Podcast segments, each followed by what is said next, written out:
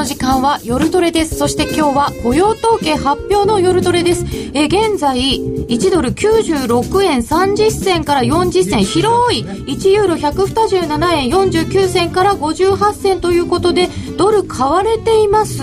えー、雇用統計の発表を受けてということでしょう。予想値16万3000人ぐらいでした。5月の雇用統計発表が9時30分、えー、ドル円は買われています。96円。24銭から34銭。まだ入ってきてないんですけど見られないんですけど5月雇用統計発表を受けてドルは買われている模様です。今一生懸命クリックしてるんですけど、新しくならないよあ6月5日。で今日か。ん？違う、ね、違う今日6月プラス17万5千だって。おおすごい。17万5千。はい。でも失業率は上がってるね。7.6 7.6、はい、7.5から7.6ですね、はい、えー、4月16万5千か。ら17万5千、えー、非農業部門の雇用者数17万5千人の増加。こちらは予想16万3千人ぐらいの増加でしたからこれを上回りました。ちょっとこれ4月も上回っています、うん、ある意味ベストかもしれないですね、うん、あの景気は悪くないんだけど失業率が上がってるから金融緩和は継続という。失業率が目標ですからね。ベストなシナリオ。ベストシナリオ。よかったね。でももう垂れてきちゃってる。まあしょうがないよね。えー、現在95円82銭94銭。96円の？40銭ぐらいまでいって垂れている。垂れてきたんでしょ、はい、うん。なかなかね確かにねこういうのがありましたね、あの組み合わせいい数字なんだけど失業率だけ悪いって。だからいいのと悪いのの組み合わせっていうのが多分ベストシナリオなんそうあのだから経済の本質にとってはその雇用の非農業部門雇用者数が一番大事なので、プラスそれはプラスの方がいいに決まってるんです景気は悪くないただ失業率が下がっちゃうと早くに金融緩和をやめるっていう話になっちゃうので債券が売られて、債券の利回りがバーンって跳ね上がっちゃうと今度株が売られる方向をみんな考えちゃうんであらあららら、まあよくぞまあ都合のいい、まあ、うまくでき。あや、いや、怪しい。えー、そして失業率は7.6%と、えー、前回7.5%から0.1%ポイント悪化という見事なミックスとなりました。うん、なんだけど、ちょっとネタバレしてる感じで。そうですね。うん作ってるなって感じですか、やっぱり昨日はあれだけ動いたから今日はあんまり動いてほしくなかったんじゃないですかね。いやもうね疲れてますよディーラーの人みんな。みんな疲れてもう死にそうだと思う。僕ももうほとんどもう疲れてもうほとんどなんかもう頭が痛くてしょうがないぐらいなんで。そうですよね。あれだけ動かれてだって大震災の時よりも動いたんですよね、いやもうっていうか昨日一日もそうですしもうこの2週間ね。そうですよね。ずっとですもんね。すごいですよ。もう23日からですよ5月の、そうです、ね、あれからずっとですよもう。日経平均1万6000円から 1万2300円？いくら動いてんですか？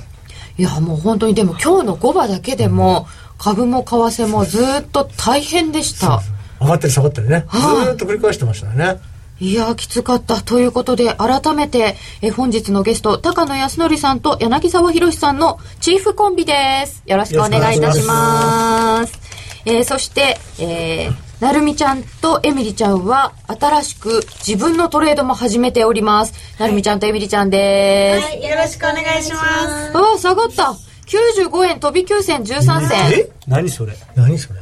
なんか本当だドーンと下がりましたね。何起きてるユーロ円も下がった。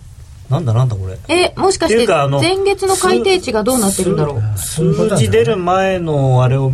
抜けちゃったんでストップがついた感じなんでしょうね。ストップだよね、うん、どこのどどういうストップがどうなんですか？要するに直近のその95円の半ば、はい、数字直前の安値を切れてきちゃったんで、その数字の後に買った人は全員投げさせられてるでも95円の50銭を切ってくるほどのことが何かどうかあったんでしょうか？うん95円割れたね一回ね、94円の98銭までここの端末だとあります。ひどいねこれ。95円割れた？むちゃくちゃですねこれ。どういうこと？そんなにだってベストミックスな数字だったんですよ、と思います。あれ、ね、確かにねそれより。買われたんですけどね、うん、いい数字の出方ってあんまないんじゃないかなと思いますけどね。別に株の先物もなんかそんなに変に動いてないですけどね。あそうですか。うん。なんでなんでそんなことになっちゃったの、ね、まあ地合いが悪いということですよねでこれ95円も割るような値段をつけてきたっていうことはまた新たなゾーンに入っていくんですか？うん可能性が出てきましたね。おおじゃあやっぱり下がるってことですよね。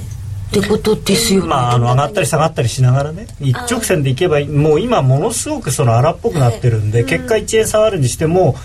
何十銭も上がった後に下がってっていう感じになるんでちょっとやっぱり大変なそのトレードをするには難しい。っていうかもう勢いでそういう時ってもうしょうがないから下がり始めたらもう追っかけて一緒に乗っかっていくしかない。追っかけていくしかないですか、うん、バスに乗り遅れるなっていうやつですね、まあまあ、そういう時はだから本当にできたらそのパソコンの方がいいのかな。パソコンの方がいいですか、じゃあ戻した。95円の半ば。あ らすごい。ストップつけて切らされてでそれで終わりっていう感じですよね上がってもダメ下がってもダメだね、うん、これね。また結局その数字前のところに戻ってきて止まってる、何もなかったかのように95円の半ば。何ですか？これは一体？皆さんはどうなさっているのでしょうか？か、ね、60秒の魔術。上げも異次元なら下げも異次元。日中の動き見てるから普通に見える。あそうか。ただあれですねあの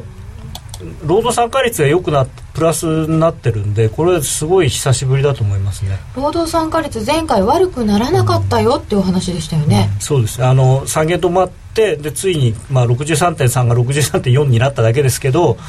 あのすごい久しぶりに上がったんじゃないですかね。うん。そこはちょっと交換してもいいはずですよね、うん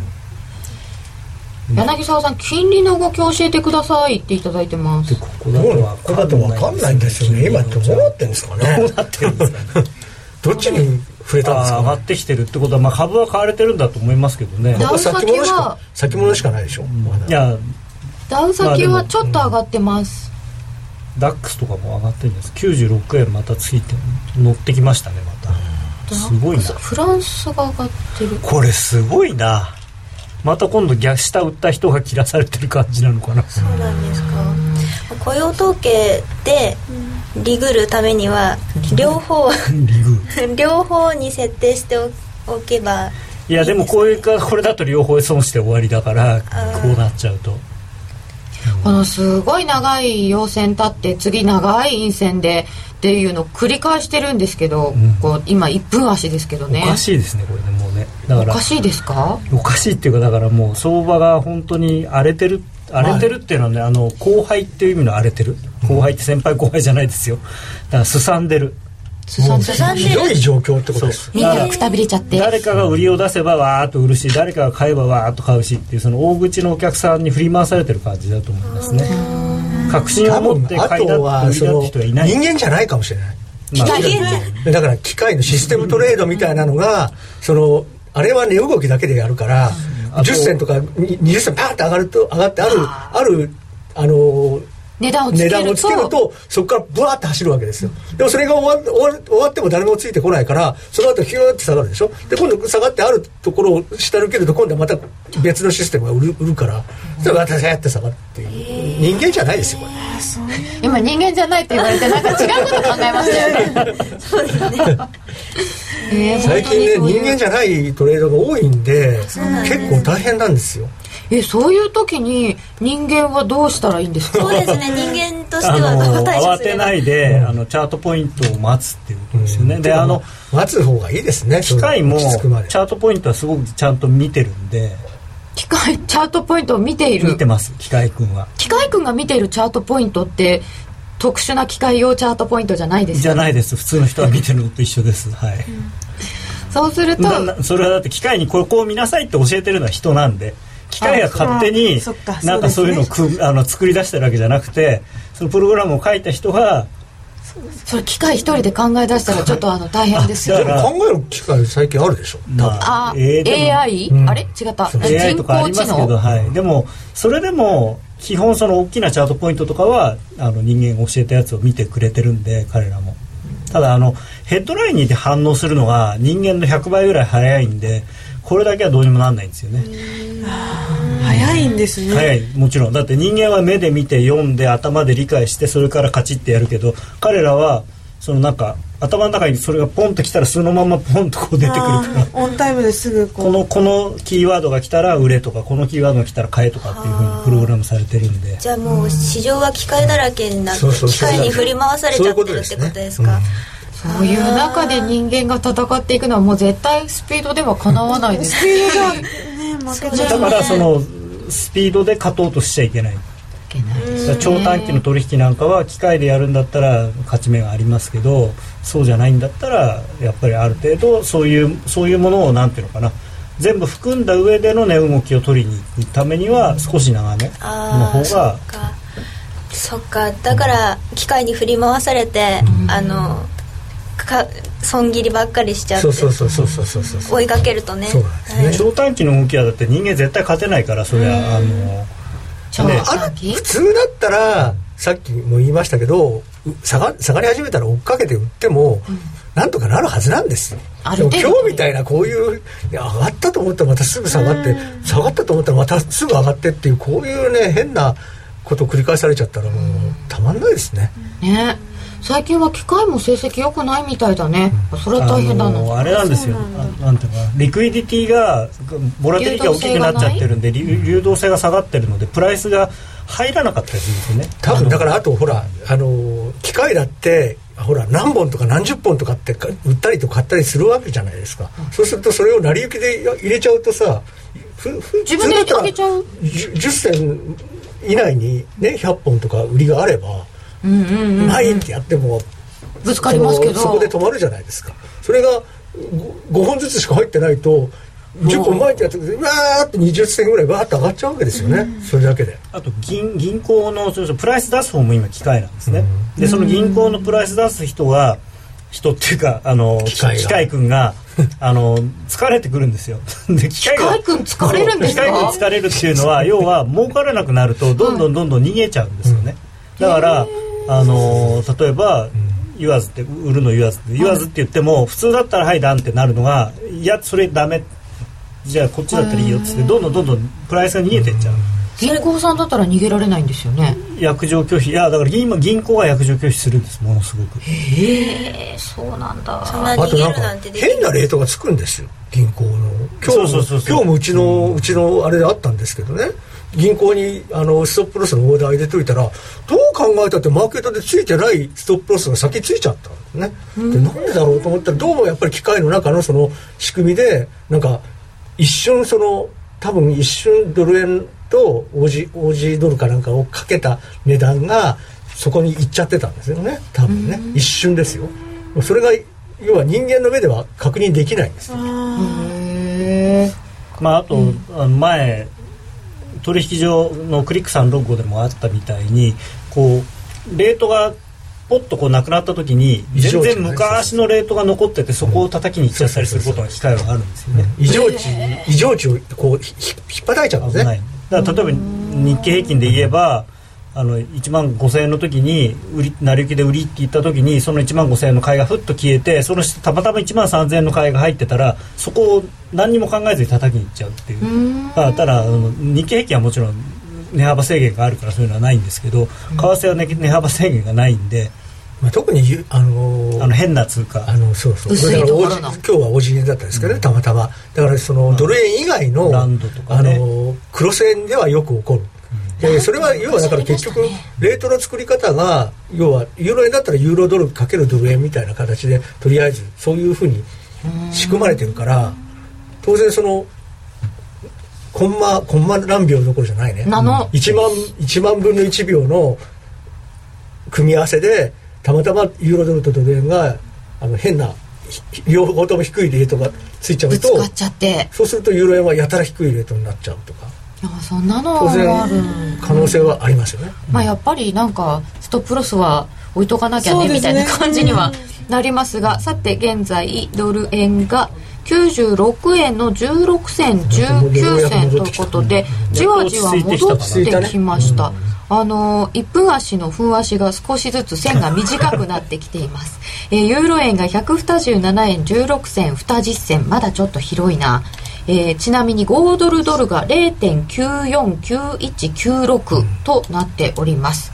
えー、さてこのところこういうふうに動きが荒かったんですけれどもこの雇用統計を受けて、えー、失業率はちょっと悪化で非農業部門の雇用者数は、え、予想よりも良かったというこの結果を受けて現在少しずつ落ち着いてきてドル円ちょっとドル買い方向という感じですがこの先はどうご覧になりますか？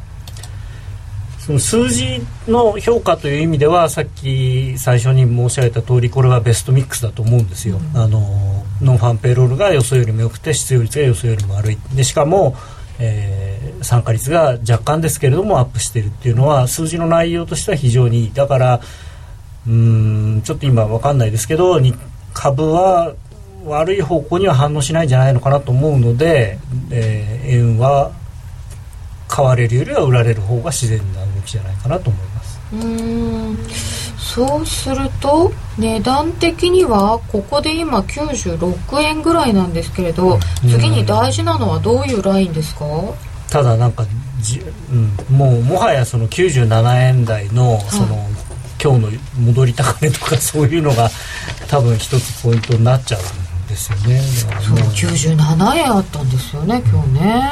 今日ね東京時間だけで2円ぐらい動いてますねね。本当ですよね、東京時間にあれって。まああのレートが動くこと自体はすごく僕はいいことだと思うんですよね。その FX をやるにあたってあの動かない相場だともうどうにもなんないですけどあのでも ここまで無秩序だとね、うん、儲かんないよね、まあ、まあ、ただあの小さい金額でもそのレバレッジかけなくても大きなチャンスがあるっていう意味ではすごく僕は動かないよりは動いた方が好きいいと思うんですけどただまあ難しいですよね。そうですね。確かに動いた方がいいんでしょうけどこんだけ動かれるとちょっと手出し無用か私にはとか思っちゃいますね。そういう人多いみたいですよね逆にね。うん、あとは本当に何も考えないでね。やっぱり本当103円だったのが95円になった。おおよかったよかった。安くなった安くなったって言って喜んで買ってる人はまあそれなりにいると思うんですよ。あそうですか、うん、やっぱりねこうちょっと逆張り的な、うん、えー、こんばんは。為替相場が全体的に前より薄くなってる感じがしますね、あただね取引高とかすごいんですよ。あの、昨日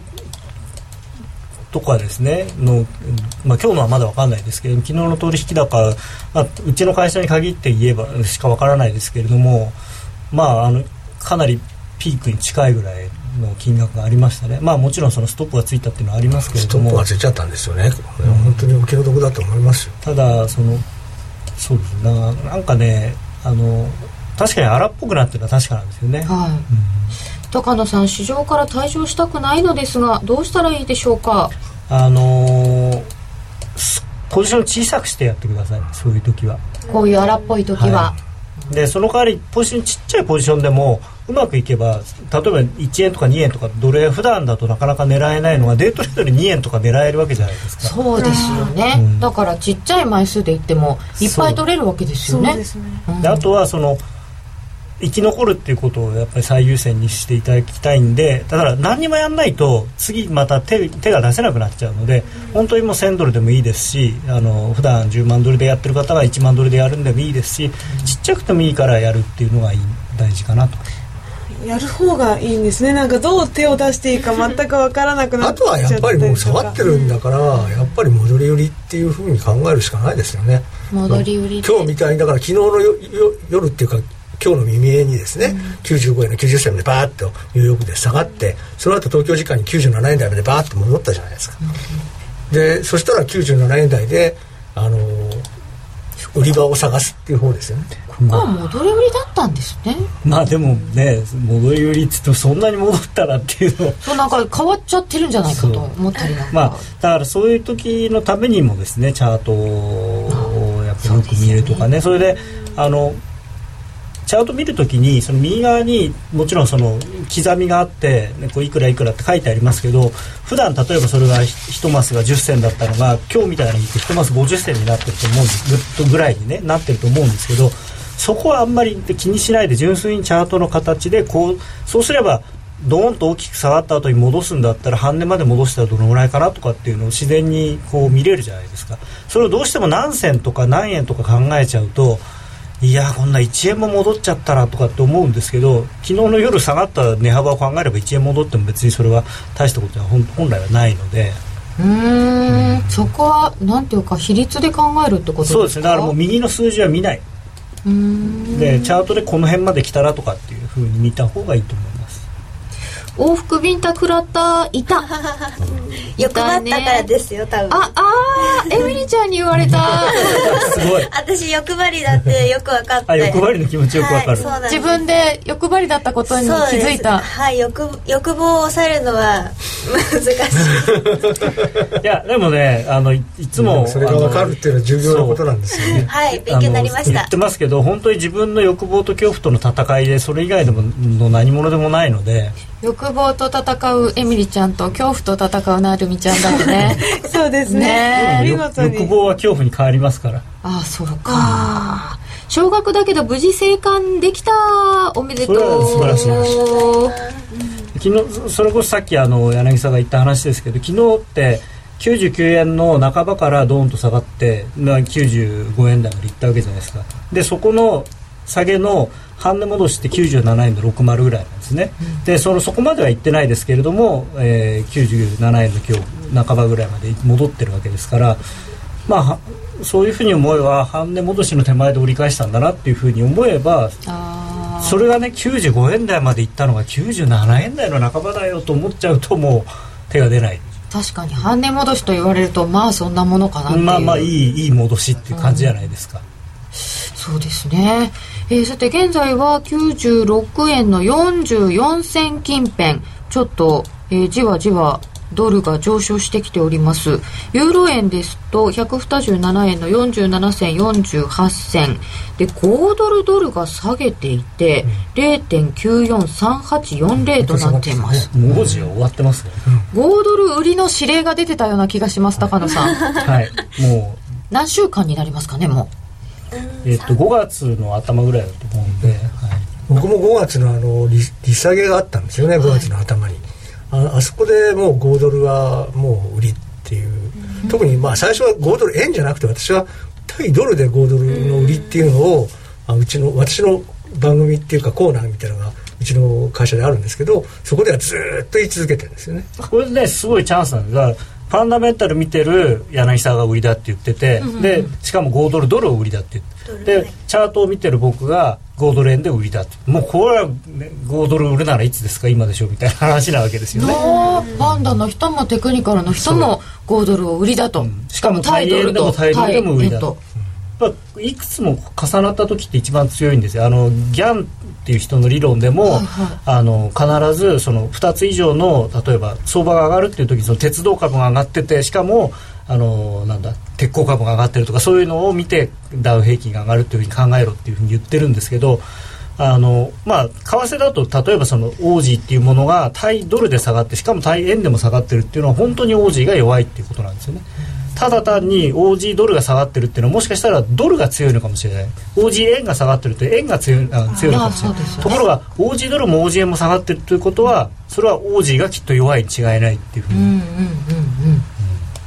えー、5ドルやばいライン割りそう。こっちはドル円ですね。24時間前は99円だったんだぜ。でもドル円あの数字の後のごたごた落ち着いて上がってきてるんで。はいえー、96円の40銭台になってきていますので、6時ぐらいの時の水準に戻った感じですね。そそういうとなんかそういうとなんかしょぼいですね。しょしょぼい。ただまああの数字直後の混乱でねあんな大きく下がったのを忘れてちゃんとその前の高値抜けてきてるんで。うん。I'm just looking 人生の中で1回ぐらいは雇用統計全力売買してみたい。あ私と一緒だ。もうエミリちゃんもさっきずっと横で今今売今やったらいいかな今追っかけてみようかなと。思って買ってたらねいやでも。まあ我慢だ我慢。え？私はもうポジションを持ったら我慢するのがもう人生だと思ってますからね。え えー、もうずっと。どういうふうに我慢するんですか？じーっと我慢するんです。もういや未来。その その危険だな。危険だな。見ないでずっとじーっと我慢する。でも反対。あのそれはちゃんとなんていうのかな根拠があって本当にそっちに行くんだっていう確信のあるポジションは我慢してもいいんですけど、はい、なんとなくこうかなと思ったポジションで我慢してると、ね はい、やっぱり大変なことになると思います。切りは早めにしないとね。そうあのまあだからあのまあ大体ですねはい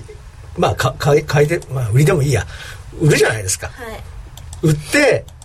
でも全然下がんなかったら。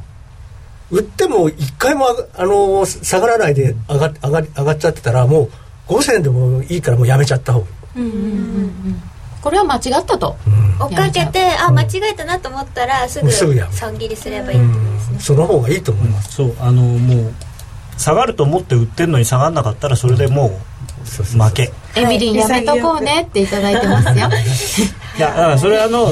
将来のあれね夢としていつかそういうふうになってみたいと。5ドル米ドルの利食いはどこにさせばいいねんこれ。あのそれ下がってるうちはほっといていいんだと思いますよそういうのは。そうそういう時ってストップロスとかどうするんですか？ストップロスはだんだん下げていくあそっかそっか。追っかけて、うん、そうです。あのやられないように。うん。あでも王子今あれですね月足だとあのちょうど雲の上限に当たってるとこなんでここはもしかしたらコツンとくるかもしれないですね。で今0.94金点月足の一目均衡表が、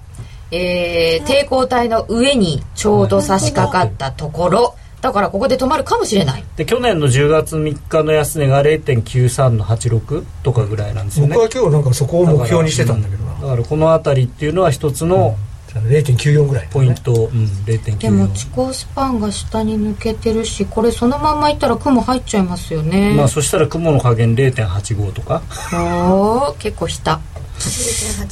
まあだからあの半分リグ一番できいいのは半分リグとかっていうのができればね半分リグって半分は、あのストップをちょっと下方修正。うん。だんだん下げていくというのが5ドルドルでした。えー、今、ちょっと5ドルの方が面白いんですか？ドル円ってやりにくくなっちゃいました？ドル円分かんないんです。分かんないですよね。あのね、そう、あの、例えばそのクロスのこういう時にいいのは、5ドルも弱い、円も強いだから、うん、あの、両方が重なって要するに円買い5ドル売りになった時は5ドル円大きく下がる。で円がその例えばドル円が上がってっても今度その時はあの全体にドル買いになってることだから5ドルドルがより下がればあのなんていうのかな。ドル円上がってっても OG 円はあの下がらないっていうかあ上がらないっていうことになるんで、まあ、保険がある程度効いてる感じになるんですよね。クロスの方がトレンドが出てる時はクロス円の方はその怖くないかもしれないですね。そうですかそれは選びやすいよねそう考えるとね、うん、分かってれば、さてこんな中で、まあ、あの ECB とかも通過してきたわけですけれども、はい、ユーロ自体は今のところまだあんまり材料なしと思った方がいいんですか？昨日のはかなりこじつけでしたね。あの、うんまあ、結局マイナス金利検討もしたし技術的に余裕はできてるけれども、まあ、今すぐはやる必要はないって言っただけでこんなに買うことはねえだろうと思うんですけど。まあだからね先月利下げして、はい、まあ、今月も連続で利下げするだろうっていうふうに思ってた人が結構いたんですよ。そうなんですか、うん、本心はそう思ってたんですかね。だからショートがあったんですよ。でもショートがあっても下がらなかったんですね。全然下がらなくて先週先々週ぐらいからユーロはどっちかというと堅調だったんですよ、はい、でもきっと ECB が何かしてくれれば下がるだろうと思って我慢してたんですよ。我慢しちゃったのか。ところが結局蓋開けてみればやっぱり何もやらなかったわけですよ、利下げなんてないわけですよ。あの人たちはねあの一番遅いんですよ。ECB っていうのは。あそうなんです、ね、まあまあそのドイツ連銀の伝統がありますからね。てかまああの今ンセンサスを取るのは大変なんですよ。あそうですよね、うん、あんなに皆さんいらっしゃって。いっぱいいるんですよ、うん、それでやっぱりそのスペインやらイタリアやらそのどっちかというと利下げしてほしいっていう国はいっぱいあるけれども、うん、やっぱりドイツなんかは絶対してほしくないっていう国もあるわけですよ、で結局ヨーロッパってあの ECB のあの政策金利があるけれども各国の 金利がバラバラなんですよ。実は。あそうかそうか、うん、で結局日本もそうですけどその国の国債の金利っていうのが日本で考えてみてください。住宅ローンの金利って日本の国債の長期金利が基本になって考えるじゃないですか。だだったらやっぱりイタリアだってイタリアの国債の金利がイタリアの住宅ローンの金利の基本になるわけですよね。でドイツだったらドイツの国債の金利が基本になるわけです。だからそういうふうに考えるとイタリアの今の10年債の利回りが4.5%とか5%近いわけでしょ。でドイツの方は1.5とかそんなじゃないですかそしたら政策金利が同じでもイタリアとドイツでは3%ぐらい貸し付けの金利に差が出てくるのは当たり前なんですね。そうですね。そういう状況になってる、うん、だからそんなような状況がごったごったになってるユーロという国の中で考えたらそんな簡単にあのコンセンサスができないんですね。ぱりユーロちょっと難しいですよね。難しいのはでもそう考えるとそんな国の通貨買えねえよと本当は思いたいんですけどねそうですね。でも上がってるでもあの下がってる時はずっとそうやって売ってきましたよね、はい。うんで、えー、じゃあ円を買う意味もわからんがっていただいている方がいらっしゃるんですけれども、えっ、ー、と、来週、日銀金融政策決定会合もありますが、はい、この辺は。とりあえず何もできないんですね、多分。できないですか、うん、多分。ただ期待感は多分ただもう国債の国債のマーケットが落ち着いてきてるから、要は日銀今あんまり余計なことしなくてもなんとなく大丈夫そうなんですね。まあ、確かに落ち着いてはきたっぽいですけど、うん、一時期に比べれば、うん、あの、確かに債債券は落ち着いたんです本当はね株が下がってるから債券が買われただけなんですよね、考えてみたらね。で別に債券の相場自体が良くなったわけでも何でもないわけですよ。やっぱりこう株とか為替をやってる特に外人の投資家にしてみればこれだけ103円から95円まで下がって株も1万6000円が1万2000円台まで下がってるんだからなんかやるやってくれるに違いないっていう期待感はあると思いますよ。だからなんか要はその日本米エルトロみたいな話があって、ね。えーまあ、要はその資金供給オペを、うん、今までは1年までっていうふうに期限でやってたのをそれを2年ぐらいまで伸ばす方がいいって言ってるエコノミスト結構多いですけど、はい、多分でもそれってあまあ提案はされるんだと思うけれども多分あの可決できないだろうと思うんですね。そうですか、そうするとまたちょっとその結果を受けてどうなるんでしょうか。ちょっと気になるところでございます、えー、雇用統計の結果は、えー、ミックスになっておりました。失業率がちょっと悪化。そして非農業部門の雇用者数は予想を上回りました、えー、その発表直後はガチャガチャしたドル円でしたが現在はややドル高方向。96円の46銭近辺。1ユーロ。127円45銭から44銭46銭での取引となっております。ではここで一旦お知らせです。CD 金井さやかの90日で仕上げる TOEIC テストステップバイステップコーチング好評発売中。500分にも及ぶ音声ファイルとボリュームたっぷりの PDF ファイルを CD1 枚に収納。しっかり確実にテストに向けた指導を受けることができます。価格も5250円とお買い得。お申し込みお問い合わせは電話0335838300ラジオ日経通販ショップサウンロードまで。競馬中継が聞けるラジオ日経のテレドームサービス東日本の第一放送は0180-99-3841、99-3841。西日本の第二放送は0180-99-3842、99-3842。情報量無料、通話料だけでお聞きいただけます。ラジオ日経ラジオ日経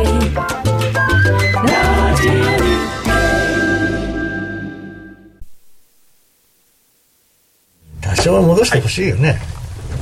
さてえー、今も随分荒い荒いと言ってきましたけれども確かにあの動かなかった時は動かないって文句言ってたんですけどね、えー、でもこれちょっと荒っぽすぎるよという声もあると思うんですよ。いつ落ち着きます？あの今回のそのまあホップステップジャンプ。逆逆ホップ逆ステップジャンプ逆ジャンプ。逆ジャンプの一番きっかけになったのはやっぱり安倍さんの昨日の講演で、えー、いわゆる成長戦略第3弾あというか第3弾と称する話ですよね。でこれって2人に分かりやすく言うと、えー、私安倍はダイエットします。来年までに1 0キロ痩せます。それで終わりなのなどうやってっていうのは何もない。じゃあ食事制限するんですか？それともジム行くんですか？ランニングするんですか？って何もなくて痩せます。それで実はその安倍さんじゃなくてね日本国はずっとダイエットしますダイエットしますって毎年言ってたんだけど結局全然できなくて だから今年も同じかいっていうそういう感じになっちゃって。るだからその具体的に少なくとも実行はまだしなくてもいいけどじゃあ毎週2回は走って、えー、ご飯はあのお茶碗1杯しか食べませんとか、ね、そういうことを言ってくれるとマーケットがそれだったら実行可能だしそれをやれば確かにそうなるよねって言ってあの多分株が落ち着いてそうすれば為替も落ち着くんだと思います。わかりやすいですね。すごいわかり確かに説得力とかなんかあんまり足りないしね それだと本当に痩せるの？って思っちゃいますもんね。でもなかなか痩せられないあの女子とか、おじさんの気持ちになって 慣れてわかりやすいです。でも今までね散々宣言だけして痩せなかった自民党さんですからね。まあ少なくともただほら今回はあ今回はやる気があるんだってみんな周りの人はせっかく思ってくれてるんだからそこでどうやってっていうのをせめて言わないと、まあ、とりあえず黒田バズーカは本当に放たれてるわけですよ、そうですよね。だから第一本目の矢は完璧にあの的を射抜いたはずなんですよ、で2本目の矢はもともと財政赤字のあの足かせがあるんで、はい、そんなに大胆にはいけないはずなのは分かってたから、それはもうしょうがないとみんな思って納得してるわけ、うん、そうすると今度はやっぱり一番最最終的な3本目の矢と言われてたのが結局一番こう重要なポイントを握ってたわけなんですね、まあ、ご自分でもね3本目の矢が本丸だって言ってますから。一丁目一番地なんでしょ、まあ当たり前の話で金融政策っていうのはあくまでもその環境づくりというかサポートするだけであってやっぱり財政政策と成長戦略っていうのが本当に日本経済を成長させるための原動力なんですからすごいダイエット失敗論。まだ失敗してないんですよ。あの これこれはね間違えちゃいけないのはあのよく今日もあのマスコミの人に聞かれたアベノミクス失敗に終わったんですかと。始まってないんですよまだ。アベノミクス。始まってないんですか？でもなんかあの4月でしたっけ、うん、アベノミクスが始まって、為替が上がったのにもかかわらずまた同じぐらいに戻ってしまったっていう体,、体重のあれはねあの体重の話で言うとあの例えば あのジム行ったりするためのなんていうのサウナスーツを買ったり靴を買ったりそういうことはしたんだけどまだジム行ってない。でこれからどこのジム行きますとかっていう話をしてくれるのかなと思ったらいやまだ入会金高いんでちょっとどうしようか悩んでるんだよねみたいなそんな感じなじゃあ遅いから周りがもう飽きちゃったみたいな。飽きちゃったっていうかももしかしたらまたやらないんじゃないのっていう本当にちゃんとやってねっていうのをこう突きつけてる感じがします。環境はね整ってる。整って、はい、もういつでもあとはやるだけっていう状況なんだけど何をやるのか、まあ、教えてくれない。だからあとはねその選挙の絡みとかがあってどうしてもその選挙の前に全部出しちゃうとあのー、なかなか難しいでしょうね。逆に選挙の間にそのああのなんていうのかな売りがなく変にこ攻撃されちゃう、うんうんあの逆サイドそれが困る人とかもいるので。全員がハッピーになる政策なんてなくてただ誰かがはちょっとあの損をするけれどもその代わりもっとたくさんの人は得をしますよっていうことになるのがその得になる人よりもその損する人の方が選挙になるとそのすごく声が大きいんです。大体だから大体そういうそのあの今回のアベノミクスのその抵抗勢力っていうのはやっぱりそのいつの時代にもいるわけですよ。その小泉さんが言ってた抵抗勢力っていうのはね。でそれは自民党の中にもいるわけですよ。でそれその人たちがやっぱり足を引っ張ろうとするわけですよね。でそういう人たちの方が実際声が大きいんですよ。もともと既得権益で潤ってた人たちだからその既得権益を奪われるのは絶対嫌だからでももともとお金を持ってるからそういう人たちの声は大きいんですじゃあアベノミクスが成功するためにはこう温めておくっていうか言わない時期も必要だっていうことですそういうことまあ、あと難しいのはその自民党っていうその政党のその元々の成り立ちというかその、まあ、あれ構造としてやっぱり一見一枚岩のようでも決して一枚岩にはならなれない人たちだから、例えば今の新しくできたような政党だったら党首はこうだって言えばみんなあのそうですねって言ってくれるんだけれども自民党はいろんなことを考えてる人がいるからであとはその安倍さんがこれだけすごくこう人気が出てしかもどんどんうまくいってるのを快く思ってない人たちも絶対いるでだってこのまま例えば安倍さんが5年間とか首相やっちゃったら俺はどうしてくれるんだって。俺は今53だぞって。もうそうもう安倍さんの次になり次には多分無理だろうから次の次って言ったらもうダメじゃないかってそういう。のなんか政治のいろんなものがね ね。絡まって絡まって、ね、あんまりね、うん、でも、まあ、だから本当はだから本当に安倍さんの支持率が高い。でまあ、経済政策も、まあ、株とかもですね持ち直してきてですねそういう意味である程度の支持率が維持できればある程度その世論のバックアップがあれば首相は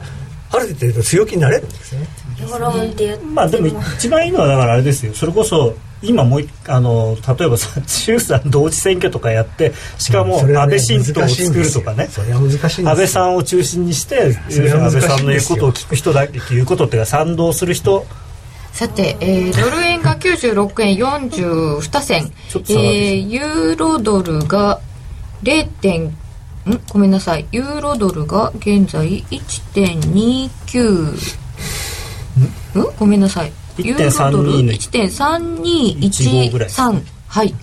でユーロ円127円36銭37銭。5ドルドルが0.946567えっ、とドルスイスも高いらしいです。ドル全面高になっているようだ。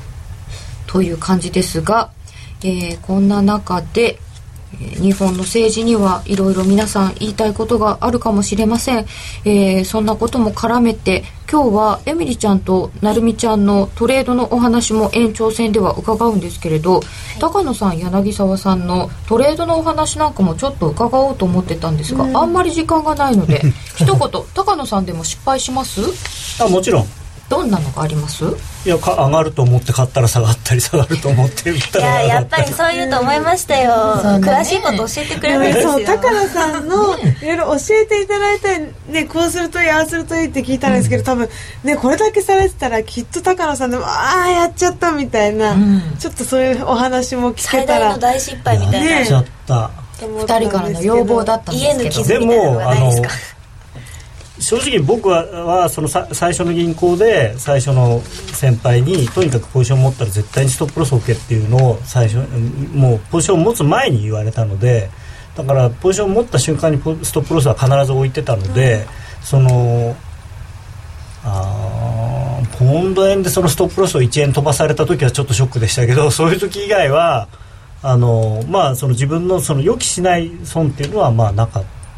ったんですね。自分のポジションではね。もちろんあのインターバンクディーラーというのを長年やってたんでお客様にプライスを出して打たれてそれがはけなくてっていうかその要するに売りたいんだけど買ってくれる人がいなくてっていう損はしたことはありますけれども自分のポジションでっていうんだとその想定外のっていうのは一応ないね。つまんないね。でもやっぱりそれだけストップロスがあればっていうところですよね、うん、あと一つだけ面白いのはそれをさんざっぱら僕に教えてくれた人は柳沢さんの同級生高校の同級生の人なんです。えー、たまたまなんですけどね、えー、あの後になって知ったんですけど。えー、後から分かったんですか？まあ世間は狭いな現象ですねえー、さて雇用統計の夜お送りしております。現在はドル円が96円の46銭47銭。ちょっと動き落ち着いてきましたね、うん、まあ疲れてるんでしょう。えー、じゃあ疲れた相場はこれからどうなるんですか？まだ下がりますか、ね、いやあんまり今日は動かないと思いますあんまり。また来週は来週で株株がどうなるかっていうのがもう完全にドル円は株しか見てないです、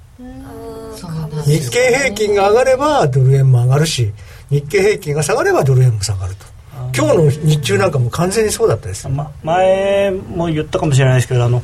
普段は本当に株と為替っていうのはあの鶏と卵でどっちが鶏でどっちが卵かよくわからないあの株の人は大体円高になったから株が下がったっていうけど、まあ、為替の人間は株が下がったから円高になったっていう。ところがこの1週間に関してはもう誰が誰に聞いても100人に聞いても100人全員が株が下がって円が下ドル円が下がったっていう。もう完全にそのなんていうのか主人公決まっちゃってる。先に動いてるじゃあ株に注目しておけばいいですね。あんまりこれ見せられないですけどね。見せられない資料なんですか、資料があってこう日経平均が先に下がってるんですね。ただまあでその後ドル円がこう追っかけてる、ね、難しいのはじゃあ株がどっち行くんだっていうのが分かりゃ困る、まあ、逆にね株がね上がることが分かってるよね。株買えばいいんでドルなんか買う必要はないんだね。それはなんか皮肉な話ですね、ね、だからその超短期で言えば株が上がりだしたら為替ドル円買って、うん、それであのー、まあ上げ止まったらすぐ利食うとかっていうのを繰り返しするっていうのは手としてはありますよ、まあ、だからまあ株なんかだとどうしてもほら為替よりも値幅が大きいから要はその1万2500円とか1万2400円とかその少しこう丸い数字が多いじゃないですか。丸い数字がはい、うん。でその丸い数字のところまで来たら1回はと、ね。うん、止ま1回は下げ止まるだろうと思って、うん、そこからこう上がり始めたらほら上がり始めたって言ってちょっとこっちで買ってみるで上がったら少しこっちも一緒になって上がるだろうからそしたらもうすぐやめるっていうそれを横目で見ながらという戦略もありそうです。柳沢さんにも後ほどなんか記憶に残るトレードを伺ってみたいところですが、延長戦ではエミリちゃんのトレード検証もあります。え現在ドル円が96円71銭72銭。えちょっと上抜けてきました。ユーロ円が127円79銭80銭となっています。一旦お知らせですあのロングセラーラジオソニー EX5 の最新機種 EX5M2 好評発売中。高級感あふれる大型ボディに大音量スピーカーを搭載。短波放送のほか AM、FM も受信可能です。卓上型ラジオ EX5M2AC アダプター付きで税込1万8000円。詳しくは0335838300ラジオ日経通販ショップサウンロードまで。気になるレースが今すぐ聞ける。ラジオ日経のレース実況をナビダイヤルでお届けします。開催日のレースはライブで3ヶ月前までのレースは録音でいつでも聞けます。電話番号は0570-008460 0570-008460 0570を走ろうと覚えてください。情報量無料かかるのは通話料のみ。ガイダンスに従ってご利用ください。夜トレ、高野康則と柳沢博の今夜はどっち？このコーナーは真面目に FX、FX プライムの提供でお送りいたします。ここからは FX 取引を真面目に、そしてもっと楽しむためのコーナーです。高野康則さん、柳沢博さん、そして高山えみりちゃん、延時なるみちゃん、お願いします。お願いします。えまず来週のスケジュールですけれど、えー、来週は、まあ、その前にえー、この週末には中国の指標がドドドッと出てまいります、えー、そして10、11で日銀金融政策の決定会合11日に黒田さんの会見があります、えー、その他ですとアメリカは国債の入札がいっぱいある週ですね、え、こんな予定になっておりますが来週高野さんどんな感じでしょうか？あのまあ、指標確かに大事なんですけれども、まあ、とにかくそのこの混乱している株がどうなるかですよね、うん、まずは下げ止まるかどうか。下げ止まって、まあ、それって米株ですか？日本株ですか？日本株ですね、うん、でこれもその下げ止まってあんまり例えば500円高とかになるとまたその先が心配になるんであの200円ずつとかですね。そのぐらいずつこう回復していってくれるとまあ一番いいのかなと、まあ、日経平均のですねチャートで冷やしがですね陽線が少なくともですね陽線が23本は続くような状況が出てくれないと困りますよね。今日ようやく、まあ、マイナス終わりですけど陽線、うん、ちっちゃい陽線、うんただちょっとね月足のチャートとか見るとそれは恐ろしい感じになっちゃってるんで。そればっかり言ってるんですけどね。いやでも見たことないですもんあんなチャートあドル円の月足はどうですか？そしたら。ドル円の月足はまだ別そんなにあのあれですけどまあただ、うん、あのねまああれですけど。うん、日経平均の月足はすごいですよ。まあ確かにすごいですよ、うん、上髭2000円ぐらいありますからね。いや本当にすごいことですね、でも何本目とかいうのも結構すごいなと思いましたけれどもそうすると、えー、来週は株を見るしかないということになりますか？注目の通貨ペアはドル円？ドル円がもうこれだけ動いてる時はドル円をまず見ないと。見るしかないですよね、はい、ただまあ要はさっきも言いましたけどもまあ儲けやすい通貨を見るっていうことであればやっぱり OG 円なんでしょうね。OG 円の方がやりやすい、まあ、ただ全般にこう例えば円安の方向に戻っていくんだとすると円は動きづらくなりますね。ないかな、だからあのさっき今夜はどっちで思ったんですけどユーロ円買って OG 円売るっていうのいいかなと思ったんですよ。ユーロ円を買って？OG 円売る。っていうことはユーロ王子にするってことですね。まああのありていに言うとそういう話にはなるんですがあのっていうのはその全般に相場がもしその円安の方向に動くんであればあのユーロ円の方がスピードが速いと思うんですよ。で逆に今度円高になるんだったら OG 円の方が速いと思うんですよ。なので、まあ、あの上がるか下がるかはちょっと非常に難しい、ね結局そのユーロがこの人はユーロが下がる下がるってずっと言ってたけど全然下がらなかった理由の一つとして ユーロ王子とかでみんな要はユーロ売り OG 以外のポジションを持ってるヘッジファンドが多かったんですよ。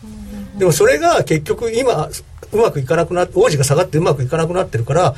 王子を投げてユーロは買い戻すわけですよ、うんうん、そうするとユーロ王子は上がっていくんですね。そこの、まあ、つれ高みたいなところがあって、うん、だからそれがあるんで今言ったユーロ買い王子売りっていうのはワークする可能性が高いと思います。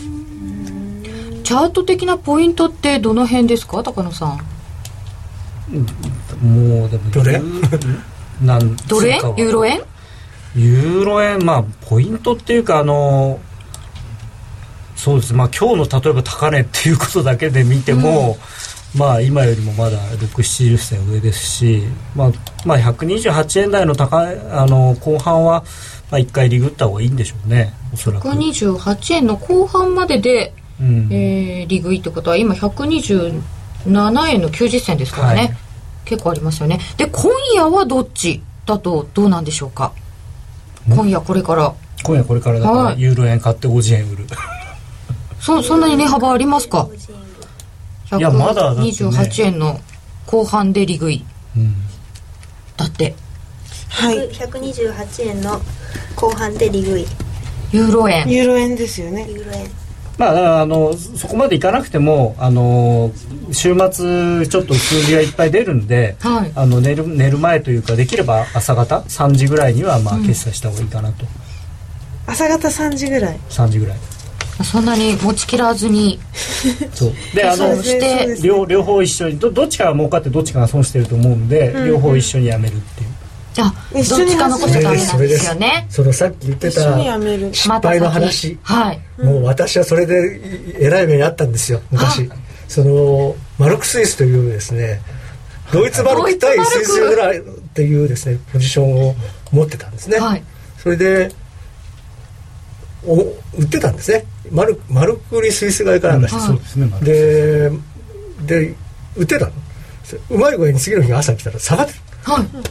儲かったじゃないかと思って。そこで欲を出してですね片っぽ片っぽを外す。片っぽで外すまずドルマルクだけ買いあのあの決済してドルスイスだけ残したらドルスイスが思いっきりアゲンストに行って儲かってたはずなのにそんな方が結局。ですね。2つやったら一緒にやめる。そうそう。それなんです。それはね本当にあるだからそんなのね何もしないでね余計なことしないで自分のそうそう自分のねあのヨーロッパの時間まで待ってれば本店が開くから自分の銀行の本店が開いたらそこのところにマルクスイスのプライスくれって言えばそれでピッてやれば終わりだったのに。もうそれであの大儲けだったんです。ああ焦って欲を出すとよくないですよね。そうそうそうそうそうで、ね、そういうの両股開きとかよく言うんですけどね。あのなんていうんですかね。よくまあ両立てっていうことを質問されることはあるんですけど、はい、私は為替で両立てをするのはナンセンスだとは思うんですがあの強いて言えば両立てって本来は損切りを先にしなきゃいけないもんなんですね、うん、株でも何でも。なのに利食いを先にするケースがやっぱ圧倒的に多いんですよ。ああ損切りは待ってたらなんとかなるかもと思って、だからそれをやるんだったらもう両立ては最初からやらない方がいい。で両立て本当にするんだったら必ず損切りを先にする、まあ、確かにね昔だから両両立てを進めるっていうのはね証券会社の上等手段で、まあ、あと先物会社なんかもそうですけど、ね、要は取引を増やさ、うん、増やすために、うん、あのセールスマンがやることなんですね。